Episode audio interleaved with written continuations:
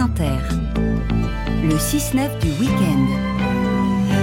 Votre portrait de la semaine à présent, Karine Bécard. La présidente de l'Assemblée nationale, Yael Braun-Pivet, empêtrée cette semaine dans la proposition de loi du groupe Lyotte qui voulait abroger la réforme des retraites. Le texte finalement a été retiré par ce même groupe Lyotte. Mais la séquence s'interroge. Qui est vraiment l'actuelle présidente de l'Assemblée?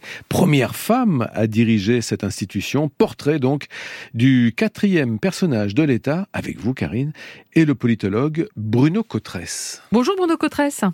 Bonjour. Vous êtes politiste, chercheur CNRS au CEVIPOF et professeur à Sciences Po Paris. Alors la présidente de l'Assemblée nationale, Yael Braun-Pivet, a longtemps laissé planer le doute sur ses intentions. Elle a fini par décider cette semaine de juger irrecevables les amendements qui visaient à abroger la réforme des retraites, ce que son camp politique attendait d'elle.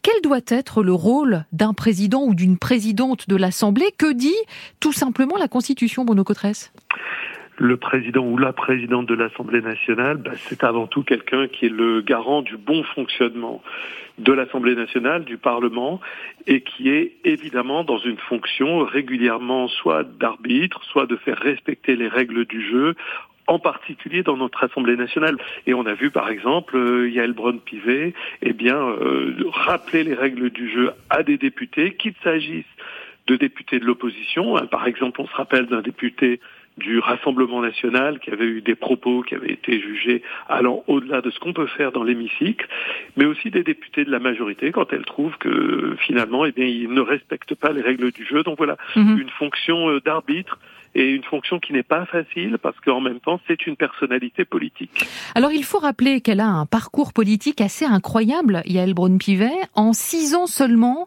elle a présidé la très vénérable commission euh, des lois de l'Assemblée. Elle a été nommée ministre des Outre-mer, même si ça n'a pas duré très longtemps, et elle est devenue la première femme à décrocher le perchoir. Qu'est-ce que ce parcours absolument fulgurant dit d'elle et révèle d'elle, Bruno Cotresse? Elle a incarné euh, la génération Macron en 2017, vous savez, celle qui promettait de faire de la politique autrement. Elle vient de la société civile. C'est une ancienne avocate qui a été très impliquée euh, dans certains dossiers, en particulier euh, la question des prisons, mais aussi elle s'est mobilisée, elle s'est, euh, elle a pris des responsabilités dans le domaine associatif, par exemple les Restos du Cœur dans le département dont elle venait. Et donc voilà, ça, ça symbolise cette génération qui aujourd'hui sont de jeunes quinquagénaires qui ont, sont venus à la politique via Emmanuel Macron. Elle avait quand même eu des responsabilités avant. Elle a été trésorière d'une section du Parti socialiste, mais ça symbolise effectivement, eh bien, euh, quelqu'un qui progressivement a pris date dans notre vie politique et dont on n'a sans doute pas fini d'entendre parler. Mmh. Mais sa tactique pour avancer si vite, c'est voilà, c'est s'appuyer, c'est dialoguer, c'est faire consensus avec les oppositions. Est-ce qu'on peut présenter des choses comme ça? Oui, bien évidemment. Elle a trouvé ses marques à l'Assemblée nationale dès ses débuts en 2017 euh, en incarnant une personnalité qui aime euh, dialoguer, qui aime aller vers euh, des députés qui sont peu souvent sous le feu des projecteurs. Elle s'était créé tout un réseau de sympathie comme ça à l'intérieur de la de l'Assemblée nationale.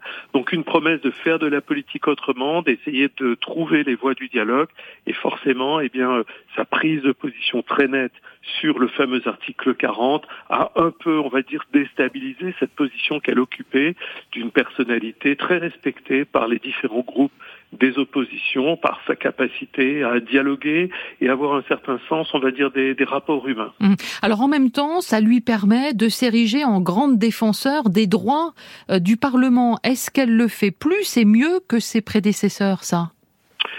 C'est un peu, on va dire, un, une figure imposée du rôle de président de l'Assemblée nationale ou de présidente de l'Assemblée nationale, mm. c'est forcément une personnalité qui est très en pointe sur la question des droits du Parlement, euh, des droits des oppositions, euh, parce que le ou la présidente de l'Assemblée nationale doit, se muter en une personnalité qui est, qui est d'abord issue de, on va dire, d'une logique politique. Et on ne devient président, président de l'Assemblée nationale que si on réunit une majorité des députés le jour de l'élection de leur président ou présidente.